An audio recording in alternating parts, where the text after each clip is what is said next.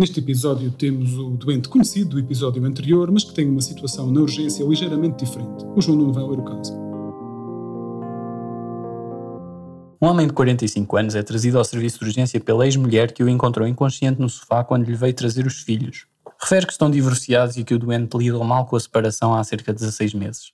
Os registros informáticos mostram que tem antecedentes de excesso de peso, mas que o doente tem faltado às consultas desde então. A tensão arterial é 110-60, o pulso 98, as respirações 15 e a temperatura é de 35 graus Celsius. O doente está deitado, com o olhar vazio e um tempo de reação aumentado. Tem um aspecto emagrecido e não consegue colaborar. Apresenta um murmúrio vesicular limpo bilateralmente e uma glicemia capilar de 50 mg por decilitro. Uma amostra da urina é enviada para análise toxicológica e é iniciada uma perfusão, sendo que o doente vai recuperando gradualmente a consciência. Cerca de 6 horas depois, apresenta uma melhoria parcial do estado de consciência, mas está desorientado no espaço e no tempo. Consegue colaborar apenas em perguntas simples. Refere que tinha bebido uma quantidade exagerada de bebidas espirituosas. Apresenta-se agora dispneico com crepitações na metade inferior dos campos pulmonares bilateralmente. A auscultação cardíaca revela uma taquicardia sem sopros. E é notada distensão venosa jugular, mas as extremidades não apresentam edema. O exame neurológico não revela alterações focais. E uma gasometria arterial revela um pH de 7,45, que é normal,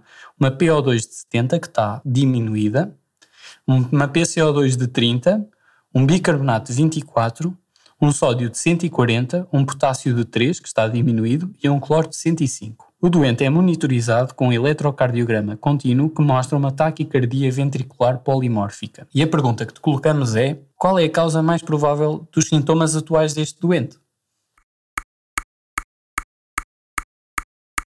Então, este senhor, nosso conhecido já aqui da urgência, desta vez está com uma insuficiência cardíaca, parece, uh, e não está com a mesma acidose metabólica que tinha no caso anterior. O NNGAP é normal, ele está com sinais de insuficiência cardíaca, tem uma ligeira alcalose respiratória, provavelmente está a tentar compensar, hiperventilando, e é o que tiramos da gasometria.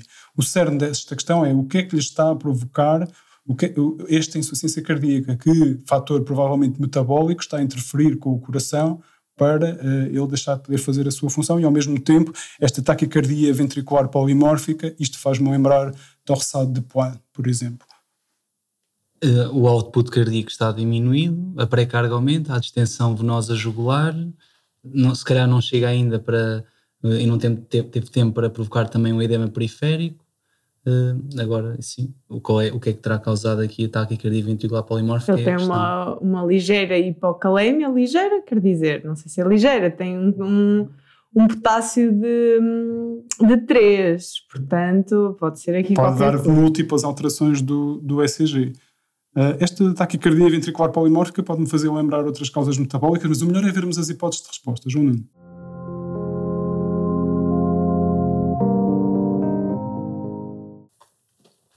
As hipóteses de resposta são as mesmas da pergunta anterior. Será A, déficit nutricional?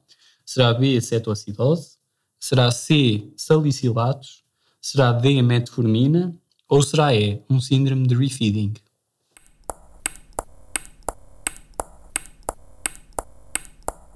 Eu vejo um homem alcoólico que tem uma taquicardia ventricular polimórfica e isto faz-me lembrar déficit de magnésio. Um, tem a, a hipocaliemia também, e eu penso que este quadro pode, -se, pode estar relacionado com falta de, de, magnésio, e não sei como é que isso se reflete depois nas hipóteses de resposta. Quais são as vossas ideias? Eu estou a pensar no, na no síndrome de refeeding, porque se eu me lembro corretamente, quando dávamos assim uma glicose, isso causava um pico de insulina e podia facilitar a, a entrada de potássio para a célula e explicaria a hipocaliemia. De um ponto de vista pragmático também, entre A e E, temos, temos que ter em conta que houve aqui uma alteração, foi uma alteração aguda, esta, esta taquicardia ventricular polimórfica, Sim, enquanto que o de, na correção, pronto, uhum. e por isso um déficit nutricional não teria, não, não teria esta apresentação assim. Então, concordas então com a resposta E? Vamos bloquear a resposta E. João Nuno, qual é então a resposta certa? A resposta certa é efetivamente a resposta é síndrome de refeeding. O objetivo educacional desta pergunta é o seguinte: reflexão rápida de glicose e nutrientes em doentes que estão severamente desnutridos, como este doente, que já vimos que é um doente que, que tem um contexto social desfavorecido e que pode não estar a, e, e que isso pode ter uh, repercutido na sua alimentação, pode uh, a reflexão rápida pode causar hipocalémia, hipomagnesémia e arritmias como torçado de Poin, que era o que este doente tinha. Isto, apesar de ser um quadro mais frequente uh, em pessoas com anorexia, também devemos estar uh, alerta para ele uh, nestes contextos sociais mais desfavorecidos. em que cenários é que geralmente as perguntas de exame avaliam o síndrome de refeeding? Acaba por serem doentes que estão desnutridos, nomeadamente anorexia, também mulheres grávidas que estão com hiperemesis gravidaram, Uh, também raparigas que sofrem de bulimia nervosa, mas no geral qualquer doente que esteja severamente desnutrido. João Nuno, qual é que é o mecanismo, porque é que estes doentes uh, desenvolvem uh, a hipocaliemia e a hipomagnesemia só depois de nós começarmos a, a fazer a realimentação? Tem a ver com a insulina. Um, quando se, estes doentes estão habituados a viver com pouca insulina, porque eles têm pouca glicose e têm poucos nutrientes. Uhum. E quando subitamente você, o médico administrou a glicose, houve um estímulo brutal para a produção de insulina e estes são consequências da insulina e têm a ver com shifts destes, uh, destas substâncias para o meio intracelular, tanto magnésio como potássio, como fósforo.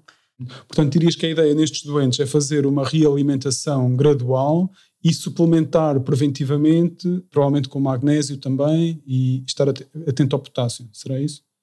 Além disso, estes doentes também podem ter déficit de amina e a síndrome de Wernicke também está associado ao síndrome de refeeding.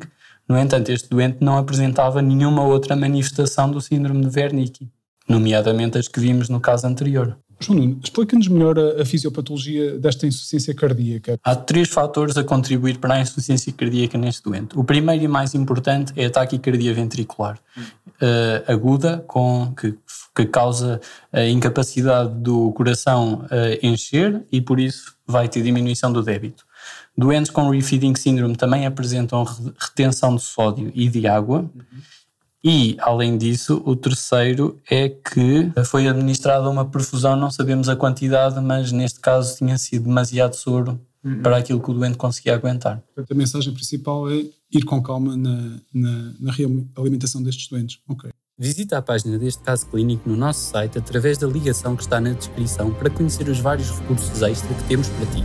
Poderás ver a resposta anónima dos teus colegas ler os conceitos essenciais do caso e os esquemas que o sintetiza. Esta semana lançamos já o enunciado do caso clínico 11, que já está disponível no nosso site.